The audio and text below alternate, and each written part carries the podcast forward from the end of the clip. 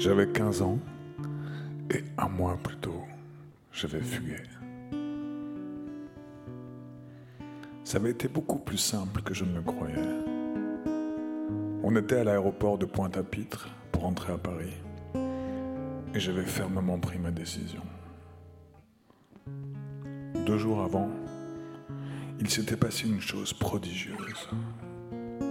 Et après cette chose, je ne pouvais plus revenir en arrière. Il m'était désormais impossible de retourner au lycée où j'étais isolé et malheureux. J'avais cessé sur un coup de tête de fréquenter mes deux seuls amis. Je m'asseyais loin d'eux, je ne leur parlais plus. Je séchais les cours plusieurs fois par semaine. J'avais également arrêté d'étudier car, étant myope sans le savoir, je ne distinguais jamais rien au tableau noir. Comme ma mère 25 ans auparavant, j'avais la sensation de perdre un temps précieux.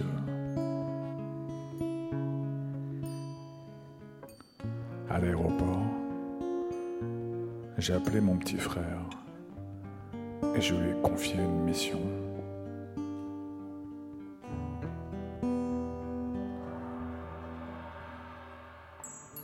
Quand vous aurez passé la douane, tu donneras ce papier à notre père, surtout pas avant. Tu attends bien qu'ils enregistrent les bagages. J'ai un truc important à faire. Ne m'attends pas. Merci mon frère. Va les rattraper. Ken, qui avait tout juste 10 ans, est parti rejoindre la troupe avec un air soucieux. Il m'avait espionné tout le long du voyage en autocar et il me voyait regarder ardemment la route. Dans sa grande sensibilité, il avait deviné quelque chose d'inhabituel, d'anormal. Quand il a déplié le mot et qu'il a lu le début de la première phrase, j'ai bientôt 16 ans, il a immédiatement compris que j'allais m'enfuir.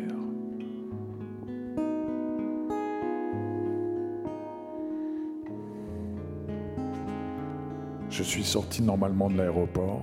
J'ai marché une bonne heure, au hasard, en prenant des petites routes, pour qu'il ne me retrouve pas. Puis j'ai attendu, caché dans un recoin, que le temps passe. Au milieu de la nuit, je suis revenu à l'aéroport. Les commerces étaient fermés, tout le monde était parti, l'endroit était désert. Je me suis allongé sur un banc et j'ai essayé de dormir. Le lendemain, j'ai pris un petit bus coloré pour retourner au village où il y avait le bateau.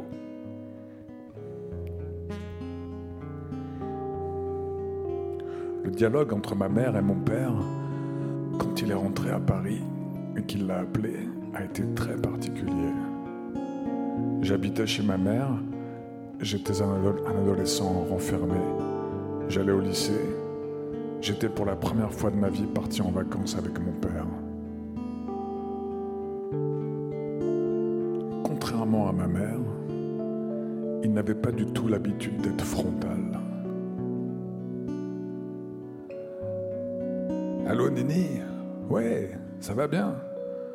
Le voyage s'est très bien passé, c'était formidable. Arthur? Euh, Arthur n'est pas avec moi, il est resté là-bas. Ah bon? Mais pourquoi? Il rentre quand? Euh, Je sais pas. Mais il est où? Je sais pas où il est. Mais, mais qu'est-ce qui s'est passé? Il a quitté l'aéroport quand on enregistrait les bagages. Tu l'as pas attendu? Non, l'avion allait partir. Quoi? Tu l'as pas cherché? Non, on est, on est monté dans l'avion et on a décollé. Mais tu as vu qu'il n'était pas avec vous? Oui, j'avais vu.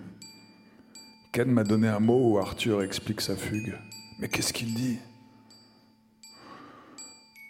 Qu'il a bientôt 16 ans et qu'il doit vivre sa vie. Mais c'est pas possible. Tu es parti sans lui. Il est où maintenant Nini, j'en sais rien. Mais Jacques, il a 15 ans. Il est mineur. Il sait rien faire. Il n'a pas d'argent. Oui, ne t'inquiète pas. Ça va bien se passer. On finira bien par le retrouver. Mon père, qui avait déjà perdu beaucoup de points dans le passé, en a pris pour son grade. À l'aéroport, il avait été inquiet lui aussi. Il était désemparé, complètement paniqué. Puis il avait montré le mot à Coluche, qui voyageait avec nous. C'était normal de s'enfuir à cet âge-là, lui dit son ami. Tout le monde faisait ça. Fallait laisser le môme se débrouiller. C'était la vie. On n'avait pas commencé à le chercher partout. Fallait lui faire confiance. Jacques s'était alors résolu à prendre l'avion. Avec mon frère, ils ont pleuré pendant le vol en lisant et relisant le papier froissé. J'ai bientôt 16 ans. Je dois commencer à vivre. Il faut absolument que je reste ici. Ne vous inquiétez surtout pas pour moi. Arthur.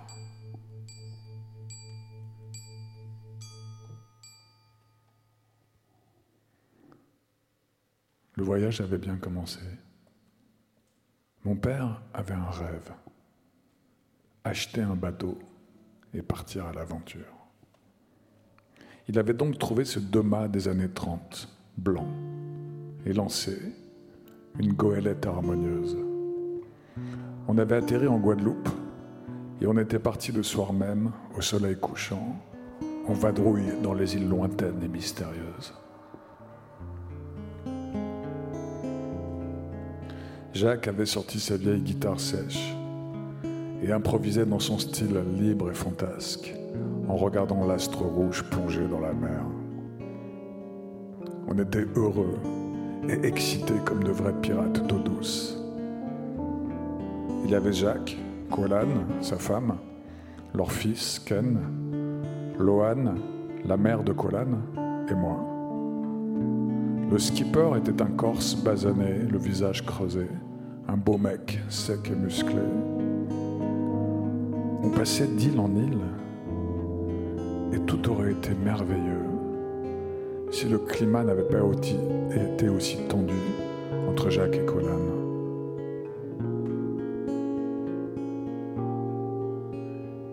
Les disputes étaient nombreuses, parfois violentes. La pire de toutes eut lieu un soir dans un mouillage paradisiaque au milieu de nulle part, par une belle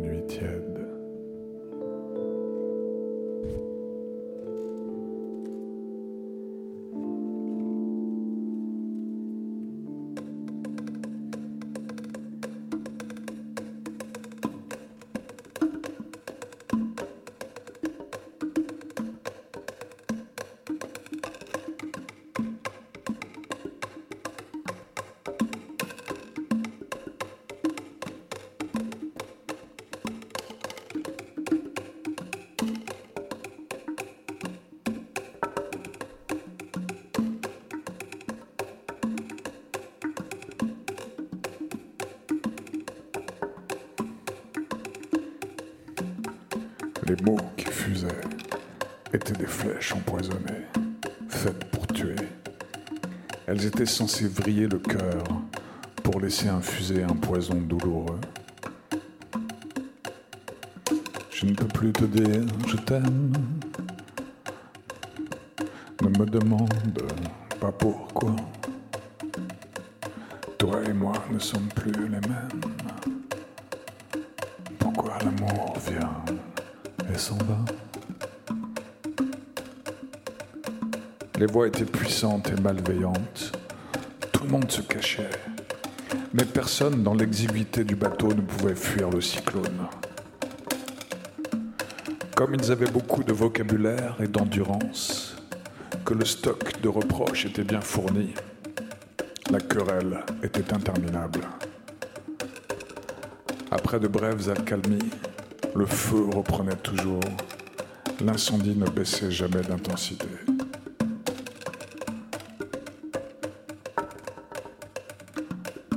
Mais après une dernière salve, sûrement à court de munitions, Quellan a disparu dans sa cabine.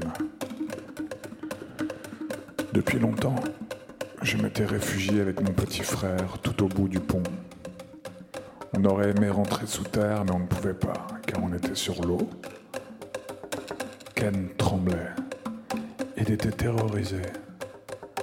J'étais assez effrayé aussi. Mon père nous a rejoints et on a pleuré longtemps ensemble. Puis, comme Jacques ne pouvait pas regagner sa couchette, on s'est allongés tous les trois sur le pont. La lune s'est levée, elle était pleine, immense, dévorante. Dans cette clarté surnaturelle, on voyait la côte sauvage avec ses cocotiers fantomatiques, presque comme en plein jour. J'avais mon frère contre moi et je tenais la main de mon père.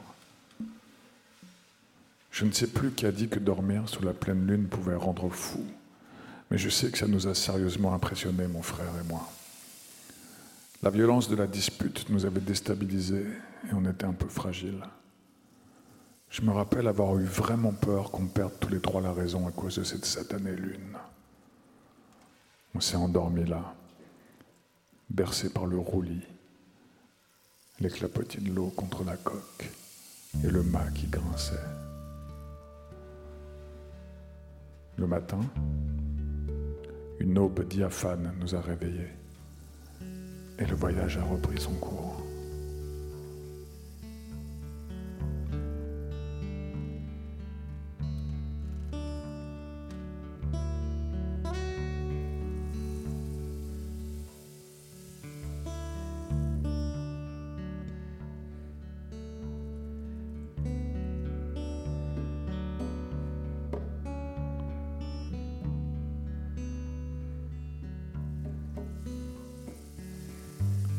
Aussi vécu de jolies aventures.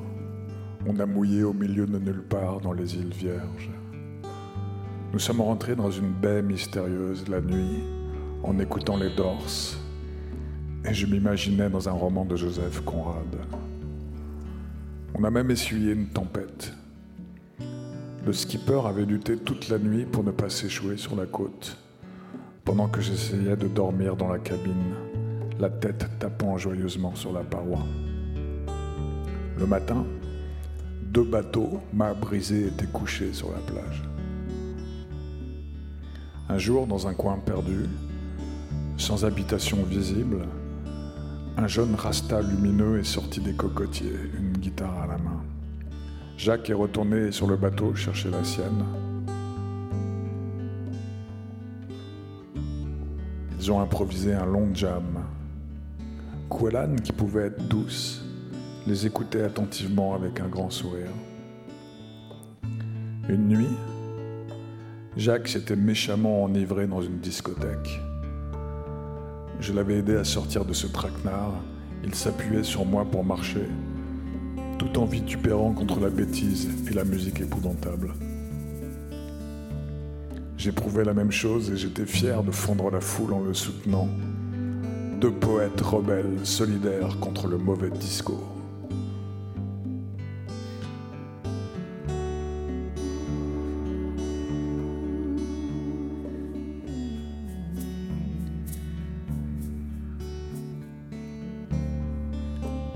Lendemain du faux retour, après la nuit à l'aéroport, j'ai donc pris un bus et je suis rentré à DE.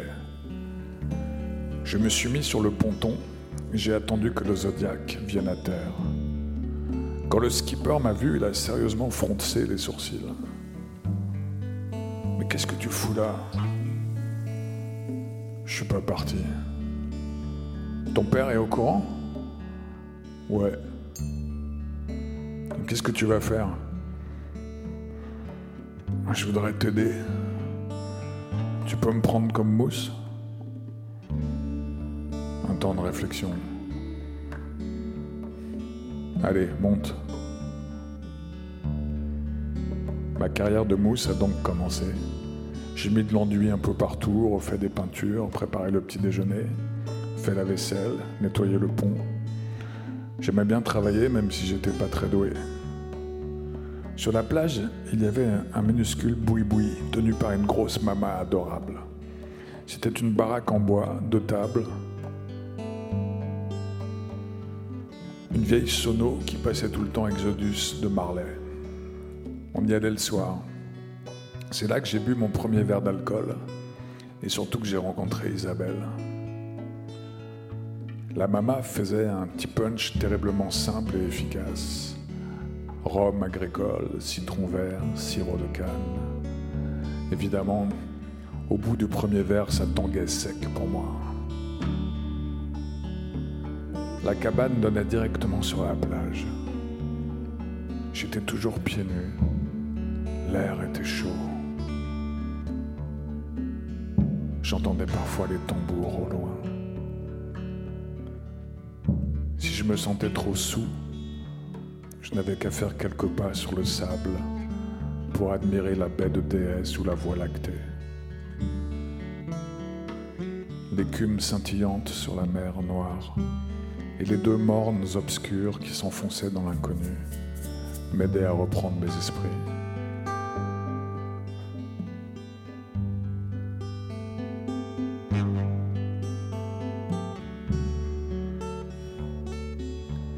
Il y avait une jeune femme, Isabelle, qui traînait dans le coin. Elle était jolie, elle était blanche, elle avait 30 ans. Grâce à la magie de l'alcool, j'étais capable de lui parler. Avec une grande perspicacité, elle a deviné que j'étais puceau. Alors elle s'est donnée cette noble mission, m'initier aux joies de l'amour. Mon baptême sexuel fut certainement délicieux, je n'en sais rien. J'en garde un souvenir diffus, flottant, extase paniquée dans une brume de Rome, disparition de soi dans un nuage sensuel.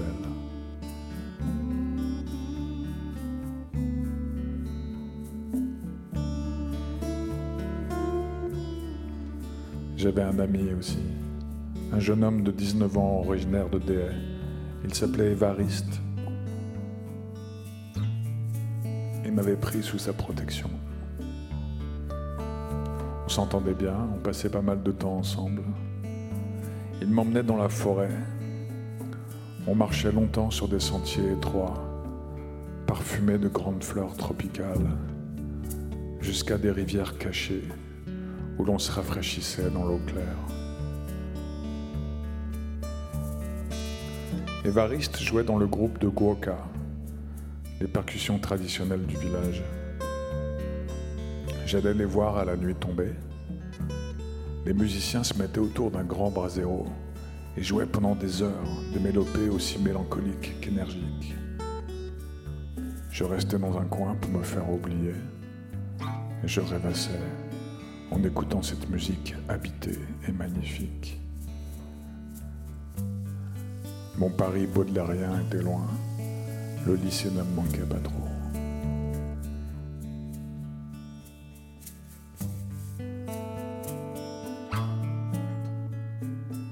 Au bout de dix jours, j'avais fini par écrire une lettre à ma mère pour lui expliquer ma fugue. En fait, elle était terriblement inquiète et pensait sans cesse au pire. Pour elle, j'avais disparu des radars sans laisser de traces. Personne ne savait où j'étais. Parfois, elle m'imaginait complètement désespéré, pendu au fond d'une mangrove, ou bien blessé dans une grotte inaccessible avec la marée qui monte, ou encore séquestré dans une cave par des trafiquants de drogue. Toujours des endroits où il serait impossible de me retrouver. Mon père ne l'avait jamais plus rappelé pour prendre ou donner des nouvelles, ni pour savoir si on m'avait vu quelque part. Et ma mère était complètement seule, livrée à ses angoisses. Elle avait cherché et trouvé tous les numéros des commissariats et des hôpitaux de Guadeloupe. Elle les avait appelés un par un. Vous n'auriez pas vu récemment un jeune homme solitaire un peu perdu? Vous n'auriez pas retrouvé un cadavre d'adolescent? Les réponses agacées et brèves étaient toujours négatives. Pas d'Internet à l'époque. Les recherches étaient fastidieuses et onéreuses. Sa détresse était si intense qu'elle eut une crise de paralysie faciale. Elle continuait d'aller au travail tous les jours, la moitié du visage figé et le cœur triste. Elle emmenait souvent au bureau sur sa mobilette Maya, ma petite sœur de 5 ans qui lui apportait un peu de soleil. Ma lettre la rassura. Elle savait au moins que je n'étais pas en train de me faire déchiqueter par les crabes au fond d'une crique.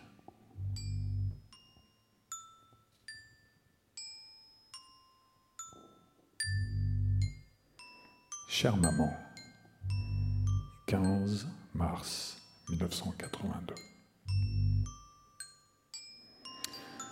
Tu sais maintenant que je ne suis pas monté dans l'avion pour Paris. D'abord, pardonne-moi.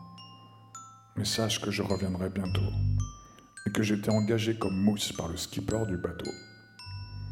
Une nuit, j'ai rêvé et je me suis vu tel que je suis réellement. On a toujours tendance inconsciemment de se cacher notre état, de se protéger, de se mentir. Mais je me suis découvert à nu. Je me croyais fort et lucide et je me suis aperçu que malgré mes qualités, je suis vulnérable, fragile et timide, parce que peu sûr de moi. Je n'avais pas envie de finir bourré de complexes, aussi enfantin qu'inutile. Or, la ville me pousse dans cet engrenage. Je suis toujours replié sur moi-même et je ne fous rien. Même si j'ai des joies, je me sens toujours angoissé. Quant au lycée, c'est l'apathie complète. Et il y a longtemps que je n'y ai rien appris, sinon que de glander et d'avoir le dos courbé. La ville empêche de s'épanouir et de devenir fort. Je ne veux pas quitter la France et la ville car ce sont mes racines, et j'ai déjà du mal à m'en passer. Mais je veux m'affermir afin de choisir moi-même ma destinée et ne point fléchir devant de simples obstacles. C'est pourquoi j'ai décidé de rester sur le bateau. Le bateau, c'est fantastique. Tu dois toujours rester sur tes gardes, prendre tes responsabilités, être utile. Sur un bateau, les plus petites tâches sont aussi importantes que les grandes. Rien ne doit être laissé au hasard.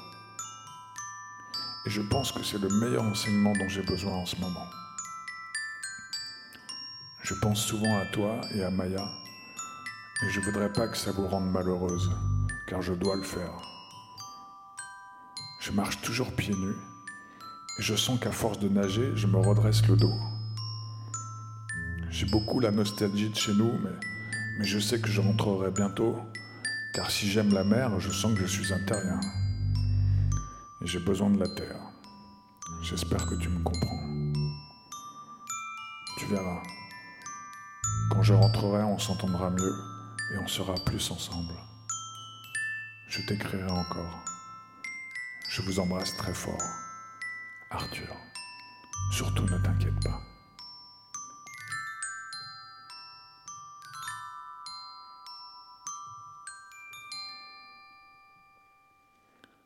Désir de fuite, l'illusion que tout serait nouveau,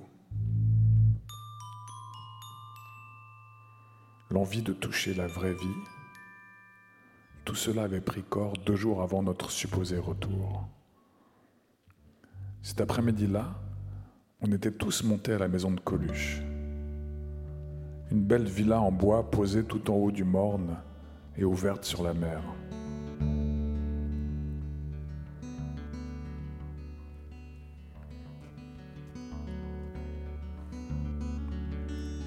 Coluche était généreux et craignait plus que tout la solitude. La villa était donc habitée par toute une troupe d'amis, d'artistes, de suiveurs ou de gens désœuvrés. Une grande fête se préparait pour le soir. Des gens s'activaient à faire le vide, à arranger des fleurs, à préparer des gâteaux, J'étais à une table sur la terrasse avec Jacques quand une femme est arrivée avec deux assiettes remplies d'une belle omelette aux champignons. Il devait être 17 heures et si le soleil commençait à descendre, la chaleur était encore accablante. C'était le temps de la mangue et de l'ananas, pas celui de l'omelette. Je refusais poliment, mais on insista. Mon père me fit un signe et finalement j'acceptais le plat. Je sentis, je sentais qu'il se passait quelque chose de spécial, sans deviner quoi. Autour de moi, des gens souriaient comme s'ils venaient de me faire une farce savoureuse. On était encore tout près du mouvement hippie, où il était coutume de mettre du LSD dans le thé d'un ami sans le prévenir. Une surprise métaphysique qui pouvait mal tourner. C'est ce qui s'était passé ce jour-là. On m'avait fait ingurgiter des champignons hallucinogènes qui poussaient là-bas à foison sur les bouses de vache pour me faire passer malgré moi une soirée initiatique. On me révéla le stratagème avec des sourires de connivence. Ma nuit serait magique.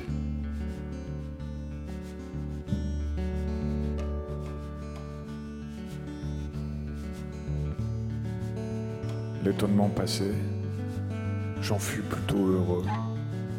Je ne savais pas du tout à quoi m'attendre, mais j'étais prêt à fréquenter l'inconnu pour en ramener une saveur nouvelle.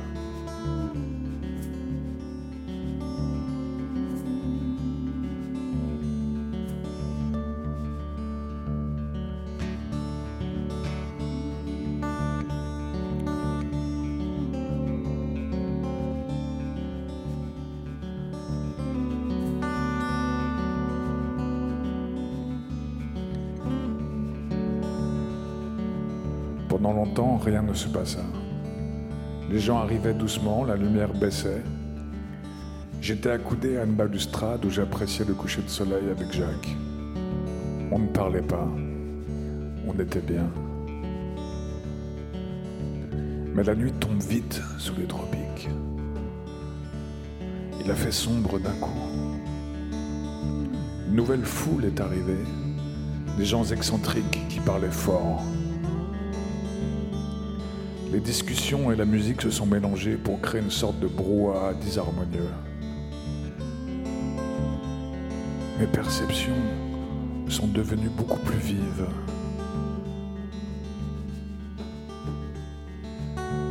Et quand j'observais la grande pièce où nous étions, elle semblait subtilement s'agrandir ou rapetisser. On s'est regardé avec mon père, et sans un mot, on a décidé de partir.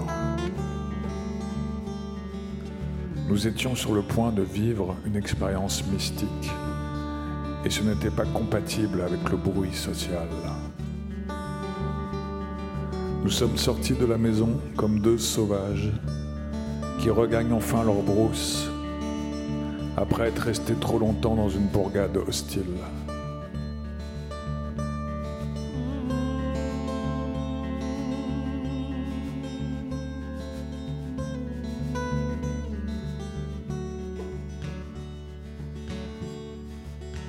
On s'est avancé à l'oreille du jardin. Il était immense. C'était un véritable domaine. L'année suivante, après le suicide de Patrick Dewer, Coluche délaisserait sa maison. Elle se délabrerait, puis subirait un incendie criminel. Plus tard encore, sur les ruines, on construirait un grand parc botanique de toute beauté. Mais pour l'instant, le jardin était encore sauvage. Et il nous semblait sans limite, tout offert à l'exploration.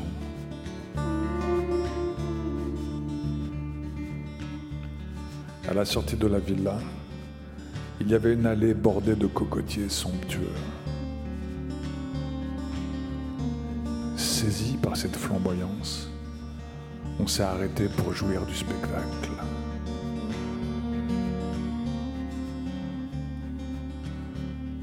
La substance hallucinogène prenait progressivement le contrôle de nos perceptions et le sommet des arbres semblait descendre vers nous, puis remonter vers le ciel dans une respiration harmonieuse et régulière.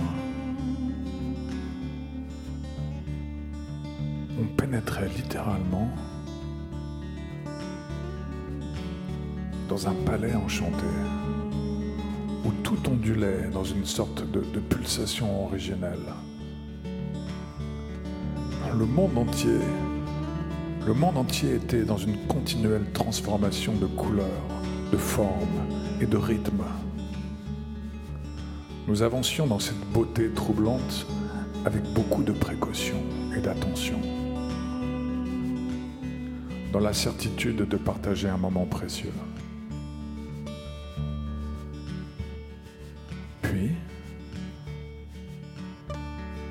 On s'est enfoncé dans l'obscurité et les lumières de la villa ont disparu. Jacques ouvrait le chemin et je marchais juste derrière lui, mettant mes pas dans les siens.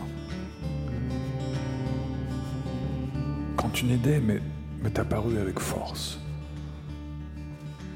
dans ma cervelle ouverte, tout était terriblement symbolique. Demandé à mon père de s'arrêter et il s'est retourné face à moi. Je lui ai dit des mots simples. Je ne pourrai jamais trouver ma voie si je reste derrière toi, si je marche dans tes pas. Il faut que je suive ma propre route. Laisse-moi partir.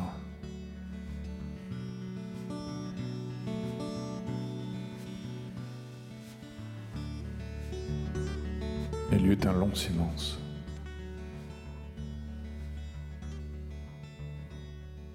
Il me regardait sans savoir quoi dire. Tout devait être symbolique pour lui aussi.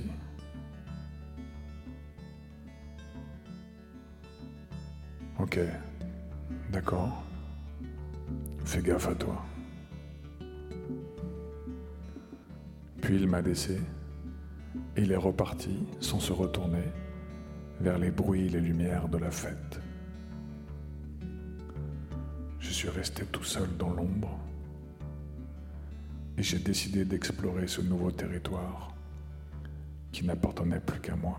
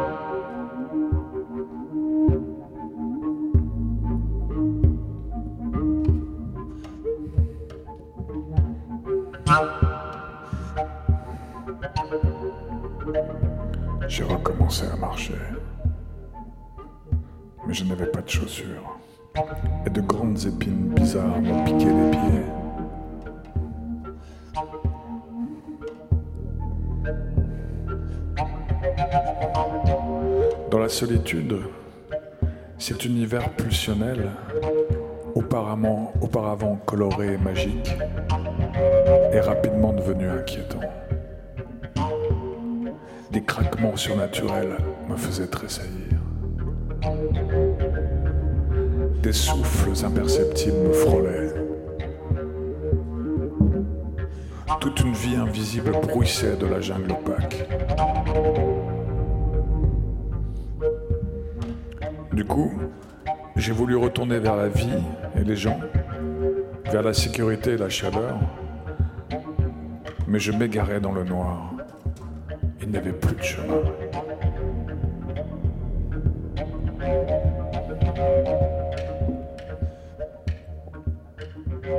J'avais peur de marcher sur un truc piquant, alors j'avançais tout doucement, comme un animal effrayé, guettant un danger qui pouvait survenir à chaque instant.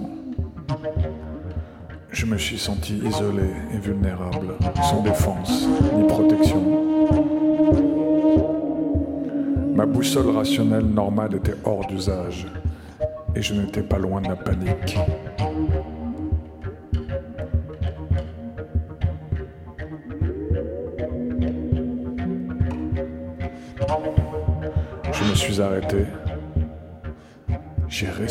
Profondément. J'ai décidé de ne pas chanceler et de faire confiance à mon étoile.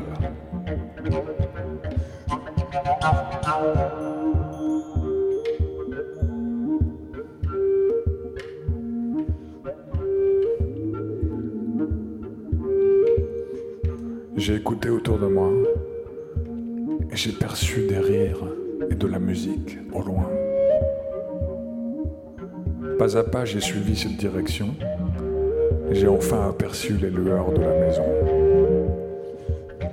Je n'étais pas si loin en vrai, mais les distances étaient abolies par le dérèglement des sens. Chaque mètre parcouru était un monde en soi.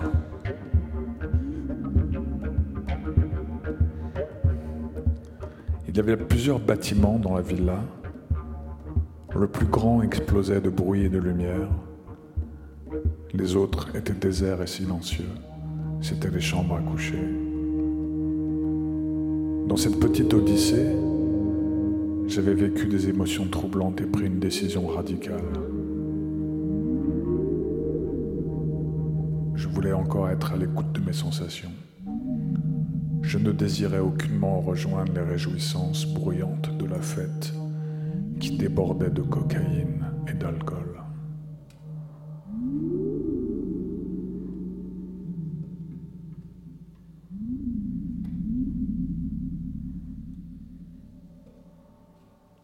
Je suis rentré à tâtons dans une grande chambre désordonnée à la lumière diffuse.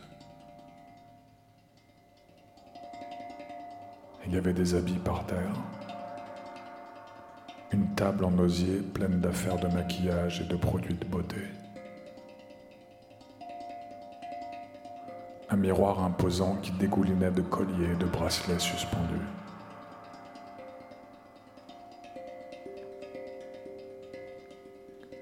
Je me suis assis sur la seule chaise disponible devant le miroir et je me suis vu.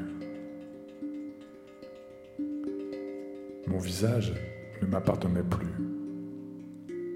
C'était une forme en mouvement, une fluctuation fantastique de contours, de couleurs et de matières. Il étincelait de mille points d'or, puis se métamorphosait en une surface argentée, brillante et liquide, qui l'envahissait complètement pour ensuite laisser place à des couleurs resplendissantes et variées.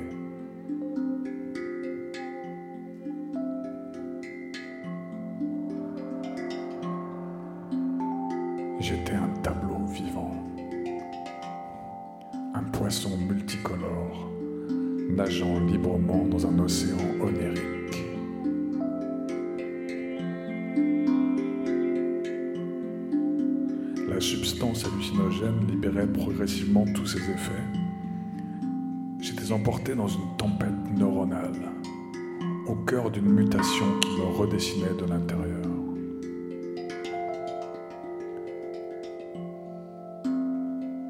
Qui étais-je dans ce mouvement sans fin?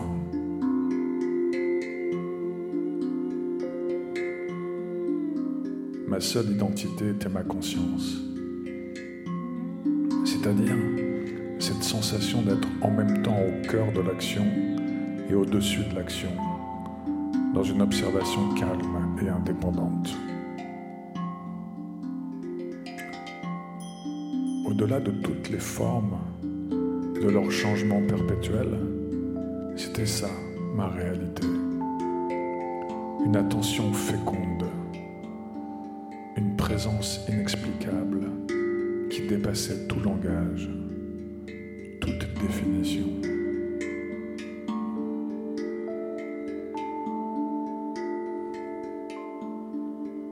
C'était une belle découverte. J'étais cette conscience silencieuse. Et quand tout s'écroulait, il y avait quelque chose qui perdurait. Une présence subtile mais tangible par-delà la persona sociale et l'identité normative.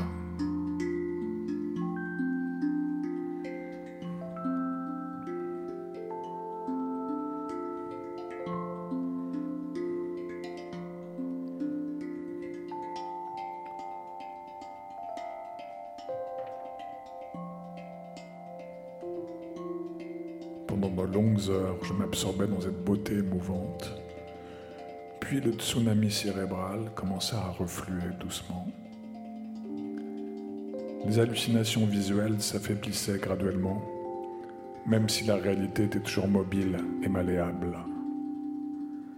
Dans la nuit, Coluche était passé me voir. On était restés quelques minutes ensemble à échanger des phrases simples, même si j'étais encore terrassé par les visions. Les mots, de toute façon, avaient perdu leur pouvoir. Ils étaient impuissants à retranscrire la richesse des sensations. Michel avait l'air un peu abattu,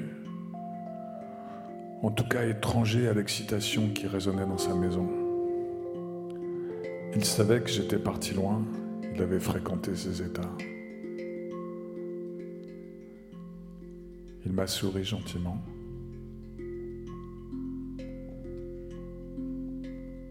Sorti. Et je suis resté encore longtemps dans ma chambre tropicale de princesse opiumane.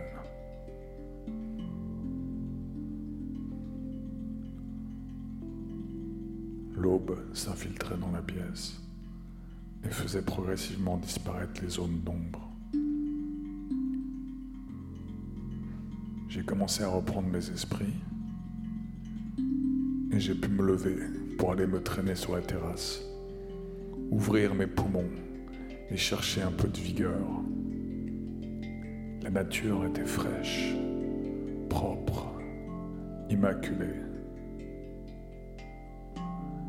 Des oiseaux bariolés, bariolés lançaient de courtes mélodies, vives et précises. Ils incarnaient la joie et l'éclat d'un monde qui se renouvelle.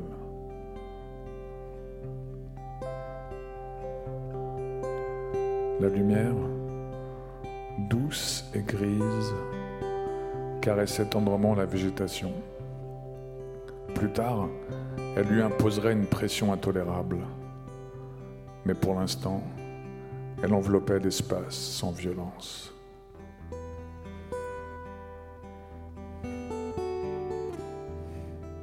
Des fêtards solitaires erraient dans une apocalypse de bouteilles vides.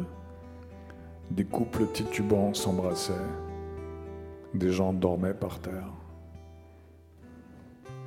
Je me suis posé dans un coin et me suis assoupi quelques heures. Quand la chaleur m'a réveillé, je me suis senti bien. Ce lendemain d'ivresse n'avait rien à voir avec celui de l'alcool ou d'autres drogues. Le corps était comme nettoyé, et l'esprit clair.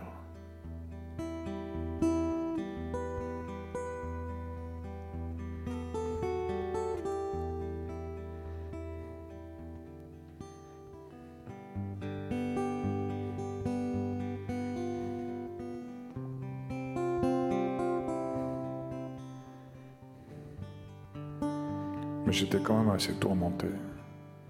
L'expérience inouïe que j'avais vécue m'avait secoué. Je savais que je ne pourrais plus retourner en arrière. En une nuit, l'univers était passé du noir et blanc à la couleur. J'avais compris que la vie était vaste, que le monde était à découvrir.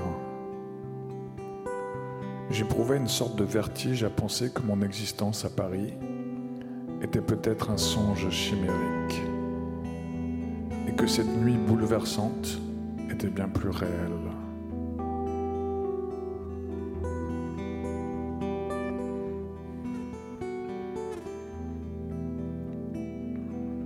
Comme ma mère, j'avais l'habitude de dissimuler mes émotions.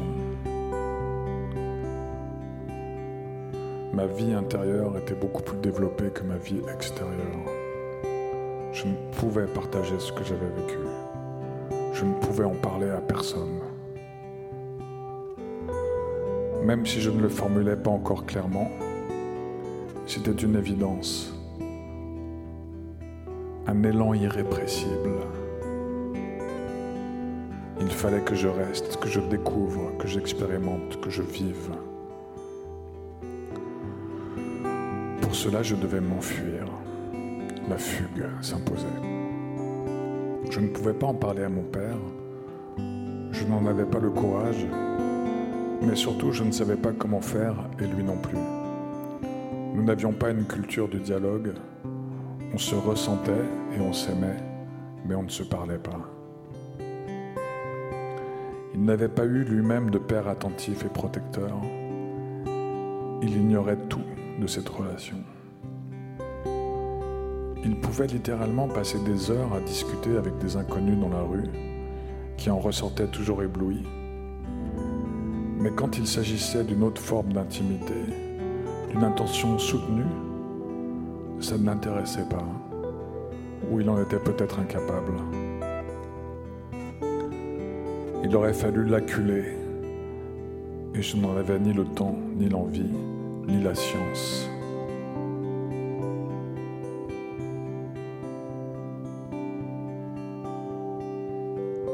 Notre retour en France était prévu pour le lendemain.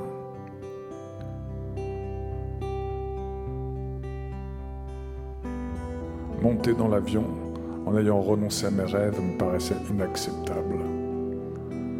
Continuer à dégringoler dans la grisaille du lycée me semblait dangereux. Je glissais vers la dépression. J'avais besoin de retrouver une vitalité, une présence solaire à la vie. Quand des idées comme celle-ci apparaissent et allument des désirs inédits, il devient impossible de les sacrifier à la raison. On ne peut pas les abandonner sans renoncer à soi-même. Demain, à l'aéroport, je m'enfuirai, je me cacherai et je commencerai à vivre.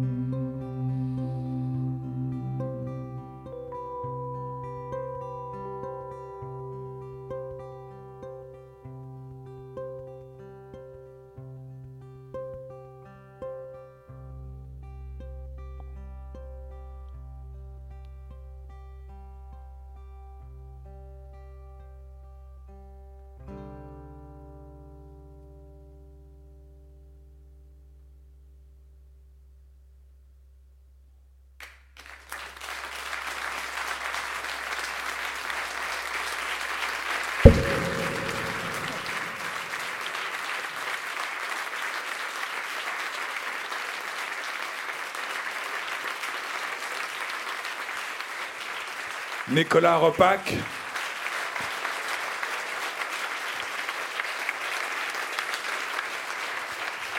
Patrick Goraguer.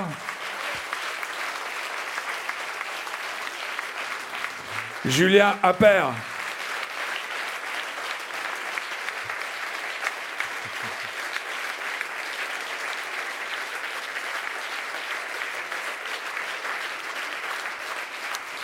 Merci beaucoup. Merci. Ça va, vous avez, vous avez pu euh, respirer Bon, euh, comme quoi euh, la preuve est faite qu'on n'a pas besoin de prendre de drogue pour planer. voilà, je, suis très heureux de vous avoir lu ce court extrait. Enfin, c'est pas très long ce livre, mais en vrai, il parle surtout de ma mère en 1958. Et après, je raconte un peu ma fugue, mais je l'ai écrit ce livre pour euh, rendre hommage à, ma mère et à son courage à l'époque de, jeune femme dans un milieu ouvrier qui, du jour au lendemain, a, a décidé avec ses amis de tout quitter, de passer directement de Argenteuil, je ne sais pas si vous connaissez Argenteuil, un banlieue euh, nord, euh, nord-ouest de Paris, au maquis corse. Comme ça, c'était cinq jeunes hommes et femmes qui, évidemment, n'avaient jamais voyagé de la vie, n'étaient jamais sortis d'Argenteuil, tous euh, de conditions populaires, qui étouffaient littéralement dans cette banlieue et qui ont décidé, enfin, D'abord, ils ont, ils ont voulu aller à Tahiti. Mais Tahiti est loin d'Argenteuil. qu'on n'a pas d'argent. Qu'on n'a pas d'argent et qu'on sait rien de la vie. Du coup, ils ont décidé que, que la Corse serait une base intéressante pour préparer le voyage euh, vers Tahiti.